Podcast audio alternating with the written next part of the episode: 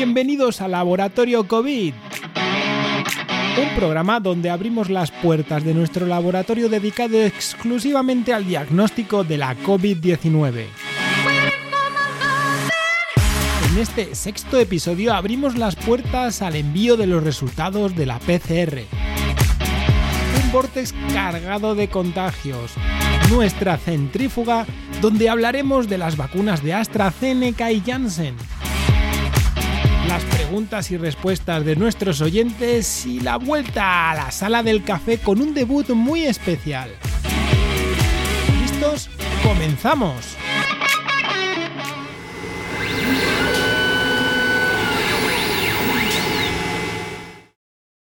En toda mi larga vida he aprendido una cosa, que toda nuestra ciencia, comparada con la realidad, es primitiva e infantil y que, a pesar de todo, es lo más valioso que tenemos. Albert Einstein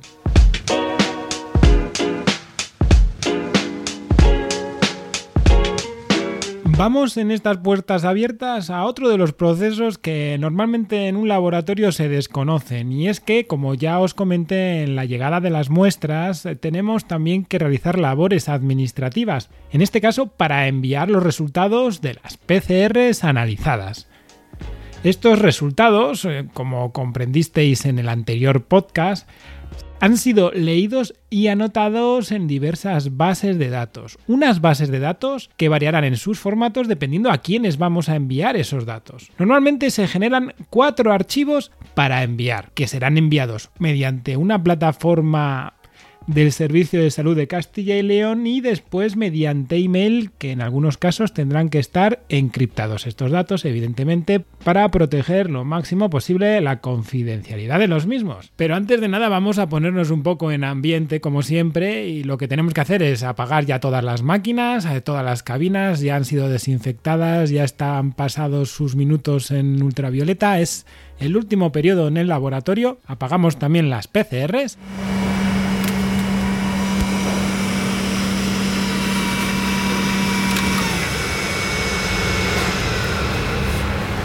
Y nos sentamos, como buenos administrativos en este caso, en el ordenador. Vamos a teclear. Ese será el sonido, el clic del ratón y el tecleo para enviar estos resultados. A modo de resumen os recuerdo que estos resultados van a ser enviados mediante email y también serán subidos a un repositorio especial habilitado por el Servicio de Salud de Castilla y León y cuyas credenciales se nos otorgaron eh, por esta pandemia. Pues bien, los cuatro archivos a enviar son uno para la Coordinación General de la COVID-19 y que será dirigido al Hospital de León. Otro archivo que irá a la Gerencia de Atención Primaria de León. Otro que se subirá a ese repositorio llamado Medora. Y por último, vamos a enviar otros resultados solamente para la coordinación COVID-19 de la Universidad de León. Si recordáis lo que hicimos al principio con la llegada de las muestras, el registro de las mismas se hacía mediante una pistola que leía unos códigos de barras o también teníamos que rellenar a mano algunos de los campos. Todos esos campos serán la base para estos archivos que tenemos que enviar.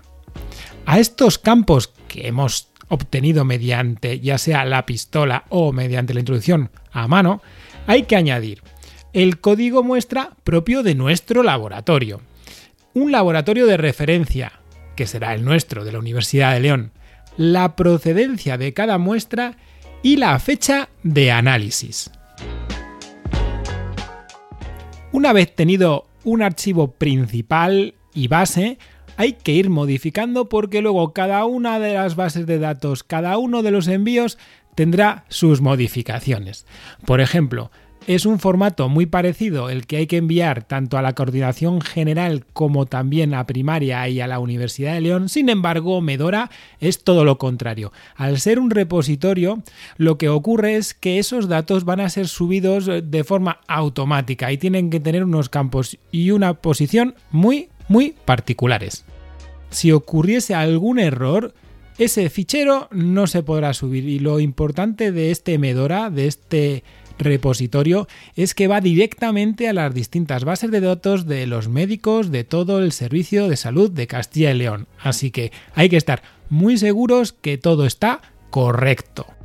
Por último, para informaros, este repositorio se actualiza a las 17 horas. O sea que podemos ir añadiendo resultados en el mismo fichero hasta las 17 horas del día siguiente. Una vez revisados todos los archivos y que esté todo correcto, lo que hay que hacer es abrir nuestro gestor de email y empezar a enviar los resultados. Resultados que aunque parezcan solo cuatro lugares, en realidad llegan a multitud de personas. Personas que van desde los coordinadores principales de cada uno de los servicios, como también a las personas dedicadas al rastreo, a esos rastreadores. Una vez terminado el envío, es muy importante estar pendiente precisamente de estos envíos, ya que pueden surgir dudas o hay algún problema, como nos ha surgido últimamente con ese repositorio a la hora de subir los archivos. Ha habido festivos y hemos tenido algún problema porque desde gerencia no veían esos resultados que tenían que estar a disposición de los médicos responsables de cada uno de los casos. Aunque parezca mentira, todo este trabajo no es solo entrar en un laboratorio, fichar y salir. Es un servicio que damos muy pormenorizado y que intentamos que sea lo más eficaz posible. Estas puertas abiertas han sido cortitas, espero que os haya gustado. Si tenéis alguna duda, no olvidéis en contactar con nosotros mediante el grupo de Telegram Laboratorio COVID o también mediante correo electrónico laboratoriocovid.protonmail.com.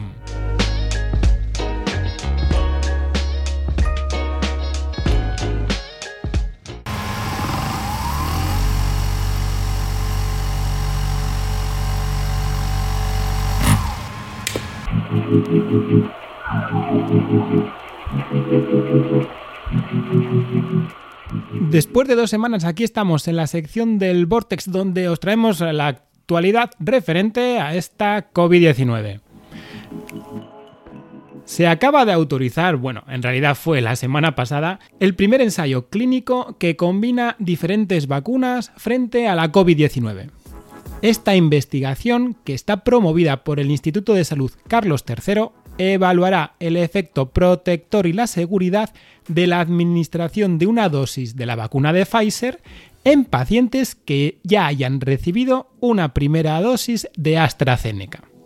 Han sido seleccionadas de forma aleatoria 600 personas voluntarias y participarán en este ensayo clínico en fase 2 que se llevará a cabo en el Hospital Universitario Cruces de Bilbao, en el Clínic y Valdebrón de Barcelona y en La Paz y el Hospital San Carlos de Madrid. Volvemos con alguna noticia ya del pasado y es que el 20 de abril en nuestro país alcanzó un nuevo hito en el camino hacia la inmunización comunitaria frente a la COVID-19. Ya son más las personas vacunadas con pauta completa que las personas contagiadas.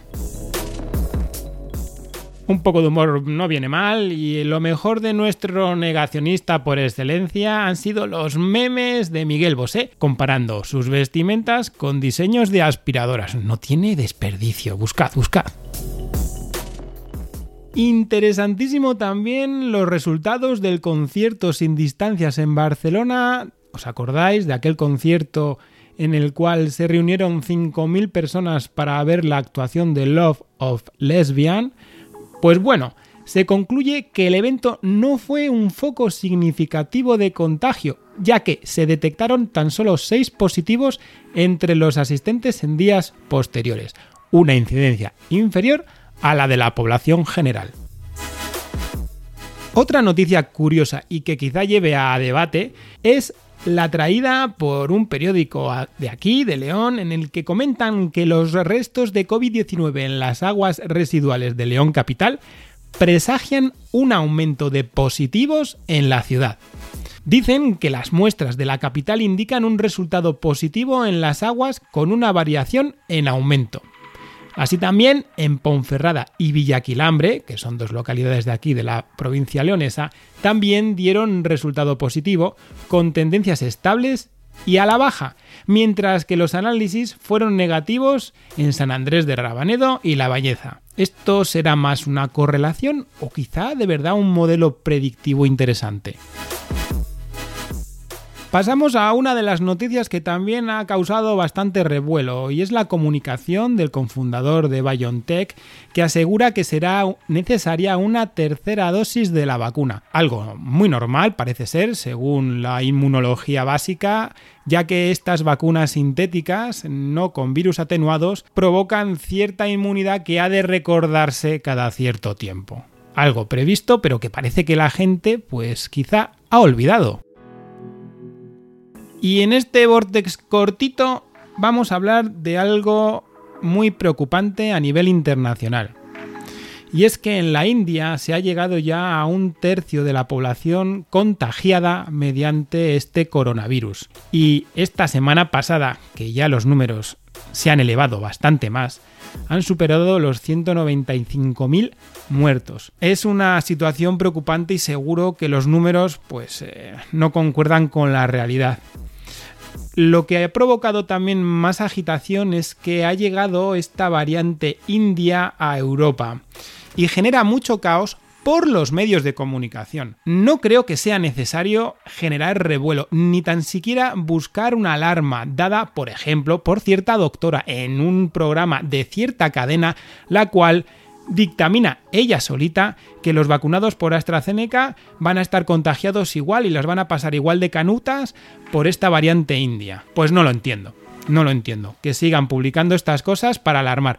La gente que ve esos programas se los traga y se traga las sandeces que pueden decir ciertas personas. Así que nada, por favor, desde este podcast animo a todo el mundo que contraste la información. Y si no, pues que nos pregunten a nosotros, que para eso estamos, mandándonos un correo a laboratoriocovid.protonmail.com y os sacaremos de cualquier duda. Como bien saben nuestros compañeros del grupo de Telegram y así también los componentes de Facebook, que les mandamos un cordial saludo, es muy necesario explicar el tema de las variantes. Y en este caso, la variante de la India, que sí, que acumula un par de mutaciones significativas, pues es otro tipo de variante. Y en el próximo podcast creo que lo mejor será explicar el tema de las variantes. Así que acabo de lanzar un spoiler para el episodio número 7.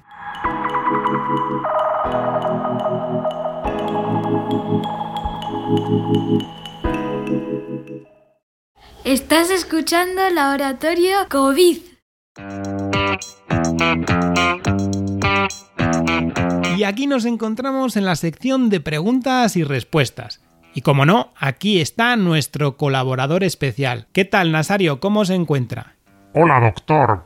Muy bien. Vamos a empezar rapidito, venga, que hoy el podcast tiene que andar ligerito. Vale, vale, Nasario. Empecemos con una pregunta que nos lanzó Esteban mediante mensajería en Facebook y dice, no entiendo qué significa el ruido en la explicación de los resultados de la PCR. ¿Es por los ventiladores? Pues no, la verdad es que, claro, a la hora de explicar las cosas hay veces que meto la gamba y no explico todo lo que tendría que explicar. Cuando decía lo del ruido no me refería a ruido sonoro, sino al ruido generado en las gráficas que nos da la máquina, en las gráficas que se obtienen por las fluorescencias hay ciertos valores de fluorescencia que provocan un fondo, unas señales que no son interesantes para el análisis final de los resultados. Un fondo, un background, que nosotros también en ocasiones denominamos ruido.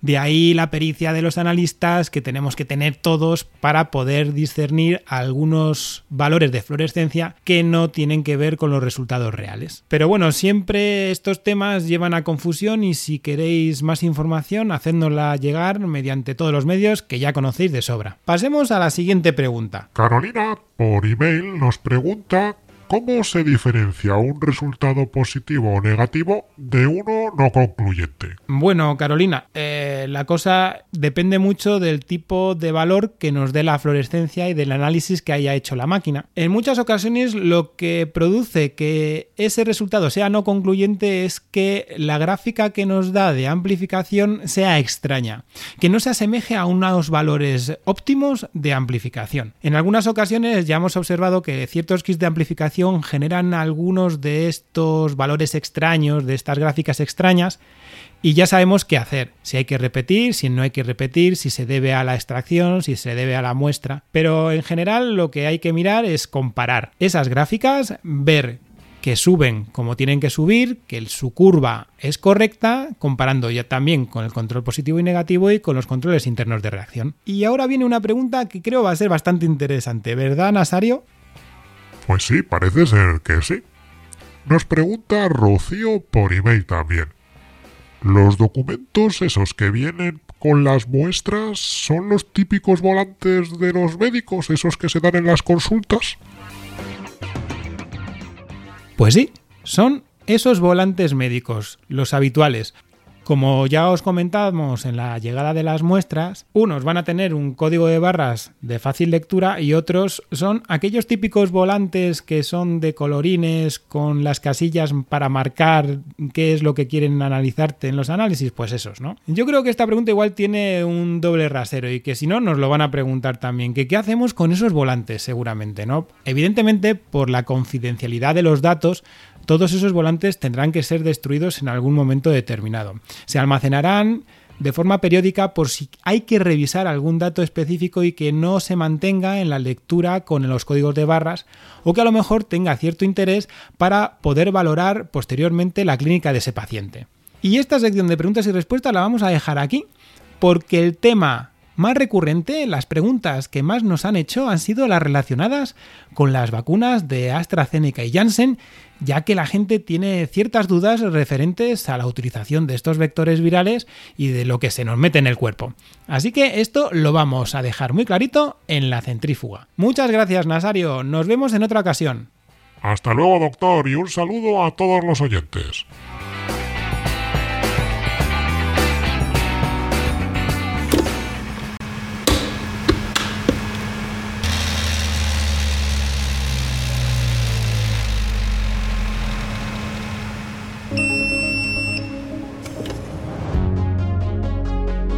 Ya estamos en la centrífuga, esta sección del podcast de Laboratorio COVID donde vamos a afianzar algún tema relacionado con esta COVID-19.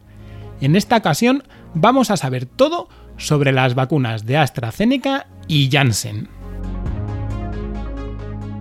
Voy a intentar explicar las cosas de la manera más simple. Eh, si en alguna ocasión digo algo demasiado técnico, perdonadme, pero es que lo llevo en los genes. Sí que es importante destacar que aquí de nuevo, y ya sé que soy pesado, los medios de comunicación no se han esforzado demasiado a la hora de ayudar a la gente para que comprendan tanto el funcionamiento de AstraZeneca y Janssen como las vacunas de ARN que ya explicamos en el episodio número 4 de obligada escucha. Me he encontrado con un montón de cortapegas de traducciones de documentos técnicos que no sé a qué vienen en una publicación de medios que van al pueblo en general.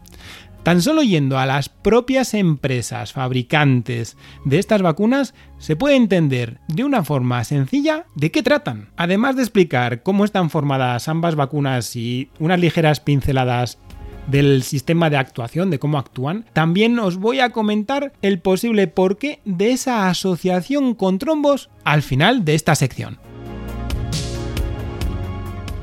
La principal diferencia con las vacunas de ARN es que estas de AstraZeneca y Janssen se basan en un vector viral, en un adenovirus. Sí, he dicho vector, no se trata de un virus completo ni tampoco de un virus atenuado. Para que podáis entenderlo un poco mejor, imaginaos que ese vector se trata de un vehículo, de un coche. Un coche que lleva un montón de libros que van a servir como herramientas, como instrucciones, para que las células nuestras, las de los seres humanos, fabriquen más virus iguales y nos colonicen. Pues bien, al tratarse de un vector viral, lo que consiste es que no se mete el adenovirus, este virus, con todos esos libros, para nada. Lo que se mete dentro del adenovirus es solo un libro o un tomo de un libro, de una enciclopedia, que va a explicar a la célula cómo hacer una ínfima parte del virus que en este caso no va a ser de este adenovirus, sino va a ser del virus que provoca la COVID-19. Primero vamos a ver qué tipos de adenovirus utilizan cada una de las empresas. AstraZeneca utiliza un adenovirus de chimpancé. Esto es muy curioso y lo han elegido ya que existe una amplia seroprevalencia de los anticuerpos neutralizantes contra los serotipos comunes de los adenovirus humanos. Vamos, que nuestro cuerpo ya tiene las alertas dadas para este tipo de adenovirus en humanos y entonces sería quizá poco efectiva esta vacuna ya que nuestro cuerpo atacaría quizá a estos adenovirus antes de incluso entrar en nuestras células. El adenovirus utilizado se llama CHAdOX1. Esto es CH de chimpancé, AD de adenovirus, OX de Oxford y 1 porque es el número 1. Sin embargo, la gente de Johnson Johnson, los que fabrican la vacuna de Janssen, han utilizado un adenovirus humano, una versión llamada AD26. Sí, es un adenovirus humano, así que lo tienen bastante rodado y suele provocar resfriados comunes en humanos. En este caso, este adenovirus parece ser que no lo tiene muy calado nuestro sistema inmune y que va a dejar hacer su función para que la vacuna sea efectiva. Ahora ya sabemos las diferencias entre ambas vacunas, pero lo bueno es que confluyen en las ideas principales, que son dos. En primer lugar, que es un adenovirus modificado genéticamente. Sí, es un organismo modificado genéticamente tan polémico que algunos se han llevado las manos a la cabeza, pero luego os explicaré que no es para tanto. Y sus características son dos. Lo primero es que no sea replicativo. Esto significa que no se van a producir virus de ese tipo y tampoco del coronavirus SARS-CoV-2 que provoca la COVID-19. Y la segunda característica es que va a llevar un fragmento del antígeno, de ese elemento extraño que queremos combatir. Pasamos ya a la cosa interesante, a ese fragmento del antígeno. Si recordáis, las vacunas basadas en ARN como la de Pfizer y Moderna tenían un fragmento de ARN mensajero que codificaba para generar la proteína Spike, la proteína S, esa espícula tan famosa del coronavirus. En este caso, tanto la vacuna de AstraZeneca como la vacuna de Janssen lo que tienen en su interior no es ARN, sino ADN, un fragmento de ADN que ha sido diseñado específicamente para que en el interior de la célula se produzca de nuevo esa proteína Spike. Pensaréis que por qué se ha metido ADN y no ARN. La explicación es muy sencilla. Los adenovirus son virus que tienen como material genético ADN de doble cadena, parecido a nosotros. Si se introdujese ARN mensajero, pues no estaría a gusto y entonces no funcionaría ese adenovirus como tiene que funcionar. No quiero meterme en temas eh, técnicos de modificación genética, pero es muy interesante cómo se ha modificado su material genético para solo introducir lo que queremos, ese fragmento de ADN que codificará para producir la proteína S y actuará igual que las vacunas basadas en ARN. Y ahora pasamos a la chicha interesante, que es cómo actúa este adenovirus modificado para preparar a nuestro cuerpo ante una posible invasión por el coronavirus de la COVID-19. Cuando nos suministran estas vacunas basadas en adenovirus, lo que nos introducen son directamente estas partículas virales, estos vectores virales. Estos vectores virales se dirigirán a las membranas de las células.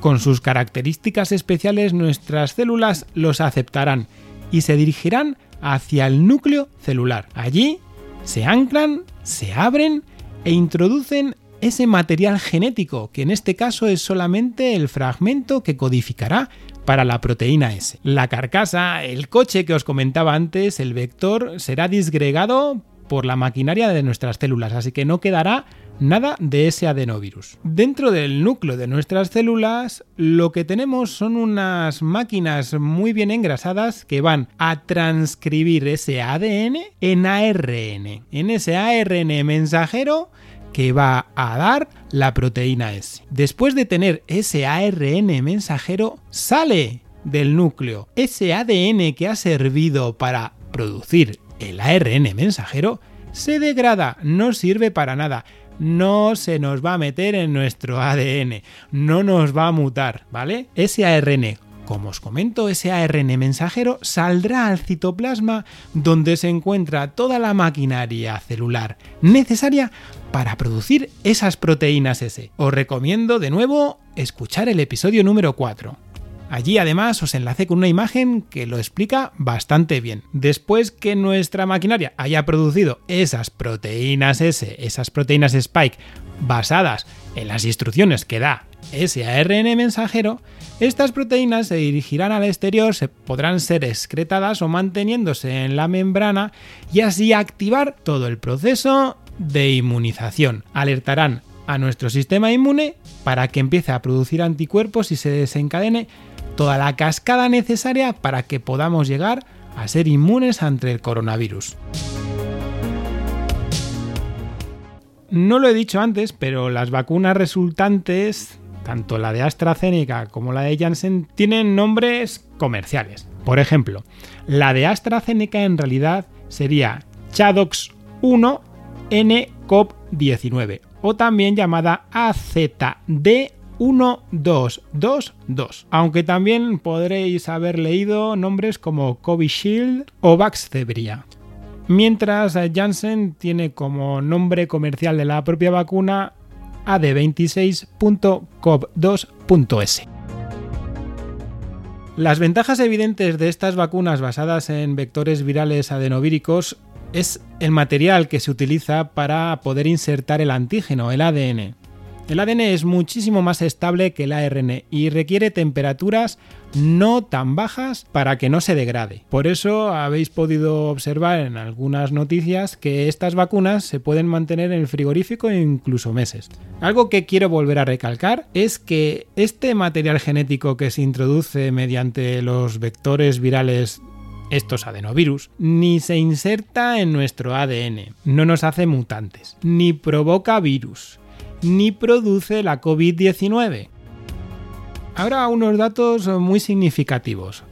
Fijaos, las tres vacunas que ya he relatado aquí, tanto la de Pfizer como la de AstraZeneca y la de Janssen, tienen una eficacia del 100% previniendo la muerte. Como ya se ha hablado mucho de la de AstraZeneca, os voy a dar algunos datos sobre la de Janssen. Esta vacuna tiene un 85% de eficacia previniendo la enfermedad severa o moderada. Pero es que también tiene un 66% de eficacia previniendo la enfermedad sin síntomas. Lo comento porque ha causado cierto revuelo estos datos, ya que comparando con las vacunas de Pfizer y Moderna, que tienen una eficacia del 95% previniendo esta enfermedad de tipo asintomático, está pues con un 66%, pues como que la gente parece que no se fía.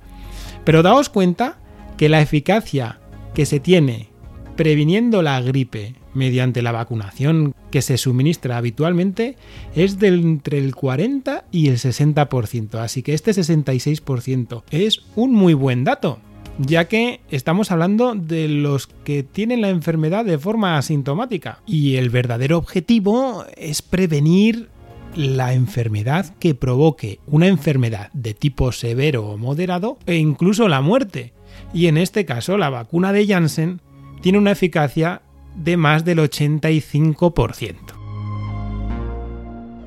Y para finalizar esta centrífuga os voy a comentar un estudio relacionado con la trombosis observada tras la vacunación con AstraZeneca. Este estudio que ha sido financiado por la Fundación Alemana de Investigación, muestra los resultados obtenidos con un puñado de pacientes que han servido para analizar esta trombosis. Esta vacunación mediante AstraZeneca puede provocar el desarrollo autoinmune frente a una proteína de nuestro cuerpo llamada PF4. De esta forma se activan unos anticuerpos que atacan a esta proteína nuestra, que desencadena una trombocitopenia trombótica, muy parecida a la observada en estudios clínicos de trombocitopenias autoinmunes inducidas por la administración de heparina. La trombocitopenia no es más que una bajada un descenso del recuento plaquetario en sangre, de las plaquetas. Y como ya habéis observado en este estudio lo que hacen es comparar esa trombocitopenia que produce ciertas trombosis con también la que se produce cuando se administra heparina a los enfermos. Y hasta aquí la centrífuga de hoy. Como siempre os animo a que nos preguntéis todas las dudas que tengáis mediante 1. el grupo de Telegram Laboratorio COVID o 2. el correo electrónico laboratoriocovid@protonmail.com. Pero estamos en todas las redes sociales, así que buscadnos y también mediante allí nos podéis hacer todo tipo de preguntas.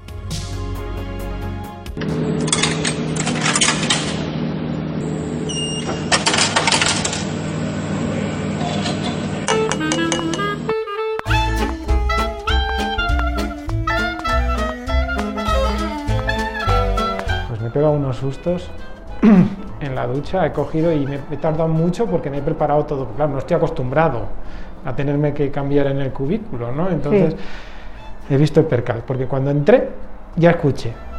Dije, aquí ya no hay nadie de los nuestros. Si había alguien en la cabina que estaba luchando con los pitiditos. Y yo, oh, mm, vaya, entonces me puse, empecé a colocar, digo, a ver, que no se me olvide nada, porque soy de los Ya. que se me olvida cualquier cosa. Y tal y cual, digo, me ahora me faltan perchas. Y lo coloco todo, ¿no? Y justo voy a cerrar y sale por la puerta y deja todo abierto. Y hago yo, agradable. hola. y cerré, bueno, pues no volvió hasta que salí, me cambié, hasta ya he cambiado y estaba ya mandando el mensaje para venir para acá, Sí. cuando me dice, con la puertuca así yo abierta y dice, hola, buenas, y ni le vi. Digo, hola. Digo, "Ah". no me dio tiempo a decirle, oye, perdona, ¿no te importa de que alguna vez me veas en paños menores? Porque soy muy, muy espontáneo. A mí me gusta estar así. Lo malo es que no venga él, que venga otra persona. Claro, pues-. Me gusta ponerme cómodo en el laboratorio. Sí, digo, mira, es que estoy encerrado ahí con el traje y ahora quiero estar libre un rato. Es mi hora libre. Libre de la ducha. Libertad. pero tranquilo que la mascarilla me la pongo. Sí, sí. Me ducho con ella si hace falta. Sí que cuando yo he ido Nudismo a sí, hacer- pero con precaución. Cuando yo he Bueno, mañana llegan, me han dicho que me llegan las pegatinas. Voy a empapelar todos los lados. Ole, ole. Voy a poner pegatinas por todos los sitios. Y cuando llega a un sitio, pum, pegatina. Pum, pegatina. ¿Estos quiénes son? Pum, pegatina. Escúchanos. Aquí habrá que poner alguna. Sí, hombre. Para que nuestros compañeros de planta. Lo ponemos en, el, en los geles desinfectantes y tal, así. Abajo en la puerta por la que entramos. Ponemos una. Donde están las, las- los teléfonos. Sí. Ahí. Que no sabrán que es un podcast porque está muy tal, pero por lo menos.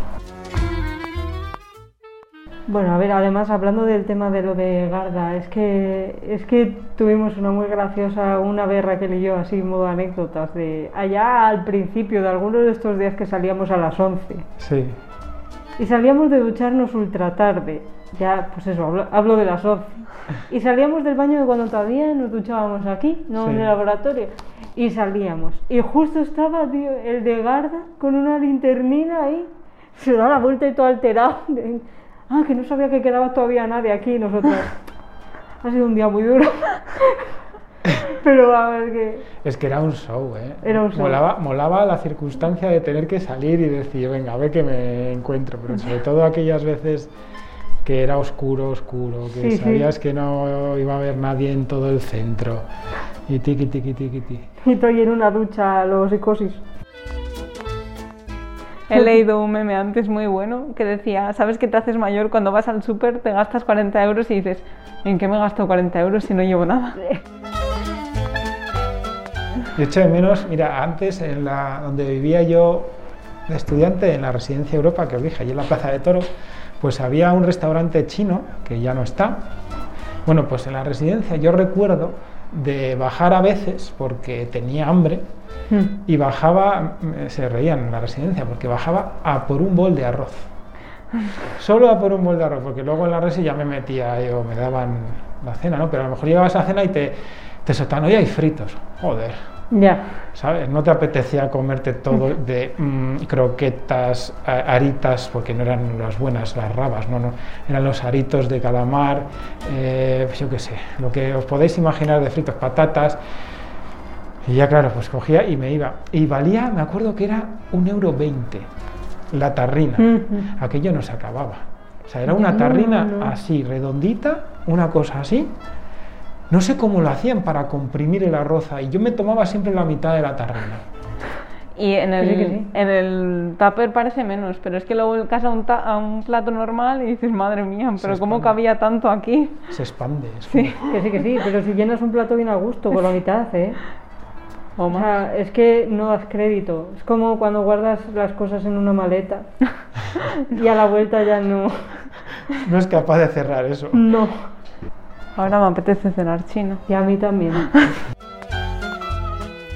Nada, pero podríamos repetir, ya que ha repetido entrevista, podríamos repetir al Cubo Residuos a Miguel Bosé. Porque si haces dos entrevistas, pues es lo que tiene. Se, Te, est- se está ganando un te rifas el título dos veces. Va, va a titularse Cubo de Residuos Miguel Bosé. Premio Cubo de Residuos. Voy a, yo voy a decir uno eh, que vamos a perder em, patrocinadores y es la marca Fisher Brand, porque esa sí que sé que la tengo apuntada. Es una marca sí que es de bajo coste, porque sé que es de bajo coste, de material de laboratorio y de maquinaria. Pero madre de mía, madre mía, hay cosas que, que se ven que se rompen. Se nos ha roto ya, creo que es de la misma marca, la goma del Vortex se ha cascado. El rotor de la centrífuga pequeña cada 2x3 te dice que es error del rotor y tienes que encima, que si no te das cuenta, esto, mira, vamos a hacer hasta didáctico el podcast. Eh, mm, si ocurre esto, no se ponga nerviosa la gente, lo que hay que hacer es desconectar de la corriente el Vortex y volver a conectar para que el sensor se pueda abrir la puerta, porque si no, no se va a abrir la trampilla y no vas a poder sacar las muestras. Así que es que lo tiene a huevo la marca, lo siento muchísimo. Pues, pues, Vamos a tener que hacer un, un Patreon o un... Sí, un coffee, un Patreon, un, Sí, sí. uno de estos, ¿verdad? Claro, así pues tenemos dineros para comprar ya centrífugas de yo qué sé. Claro, mira, cualquier podcast lo hace para comprar micrófonos y tal. Nosotros no, centrífugas. Claro, claro, obviamente. Cosas básicas. Los micros estamos sobrados y la Sí, gente sí. lo sabe, que no. Que sí, que sí. El arcón de menos 80. Premio Arcón de menos 80. Para los enfermeros. Para los, Que Los ambulancieros. los bueno, ambulancieros, sí. Isabel, Vanessa, David, que es con los que más trato hemos tenido. Sí. Sí. Y a ver, hay gente que pues que Y el señor de Riaño, que, El señor de Riaño y que nos espera. Claro. Cuando ¿ves? no estamos, nos espera ahí tan agradablemente. En general, todos En los que nos traen las muestras para análisis de diagnóstico de la COVID-19 aquí en la Universidad de León, vais al Arcón de menos 80, que os lo merecéis, que mola mucho el trabajo que hacéis y sobre todo el buen rollo que, Sí, sí, es gente muy también- agradable, muy maja. No si quieres recomendar algún vendido. podcast. que es un podcast corto y diario también. Se llama Intro y lo presenta Emanuel, que es un podcaster que tiene una trayectoria amplia. Suelen ser temas de actualidad, siempre tirando a la tecnología, también al motor, porque hace también con otros compañeros otro podcast que se llama Desde Boxes. Le gusta también la NFL. Pues, comenta también la Fórmula E, ¿no? que es eléctrica y dice cosas que pues igual no te enteras de normal que ocurren en esas competiciones y de la motocicleta lo mismo. Entonces, además me viene muy bien y fijaos qué tontería, por, porque los podcasts muchas veces los escucho dependiendo del estilo de vida que tenga en el momento. Y ese podcast es perfecto para el trayecto de llevar a los pequeños del colegio del mayor a su escuela infantil. Yo os recomiendo intro y que ya lo pondré también en las notas del audio como pongo siempre, como podcast de esta semana, recomiendo. Pues muy bien, entonces ya tenemos hasta el podcast recomendado. Qué fácil, ¿eh? ¿Has visto? Y presentamos a Sara. ¡Eh! Que Que no. no hemos dicho nada, pero claro, hoy debutaba Sara. Hola Sara, ¿qué tal? Bien, bien. Acostumbrada a estar con vosotros. A grabar no tanto, pero. Claro, bueno, pero es que han sido las vicisitudes estas de, Sí, sí. de- de encontrar el momento. Siempre solemos intentar grabar o miércoles o jueves, algo así, Mm. para que luego a mí me dé tiempo, si tengo un rato, en, en colocarlo o, o darme la sorpresa, como me ha pasado de que no se ha grabado más que un micrófono, claro. Entonces, pues hasta aquí el- la sala del café de hoy. Me despido como siempre. Yo soy Raúl. Sara. Nos vemos el próximo domingo. Nos escuchamos. Nos escuchamos, es verdad. Bárbara. Bueno, oye, pues muchas gracias a todos los que nos escucháis y nada, ya nos escuchamos la semana que viene. Muy bien, pues nada, lo dicho. Hasta luego.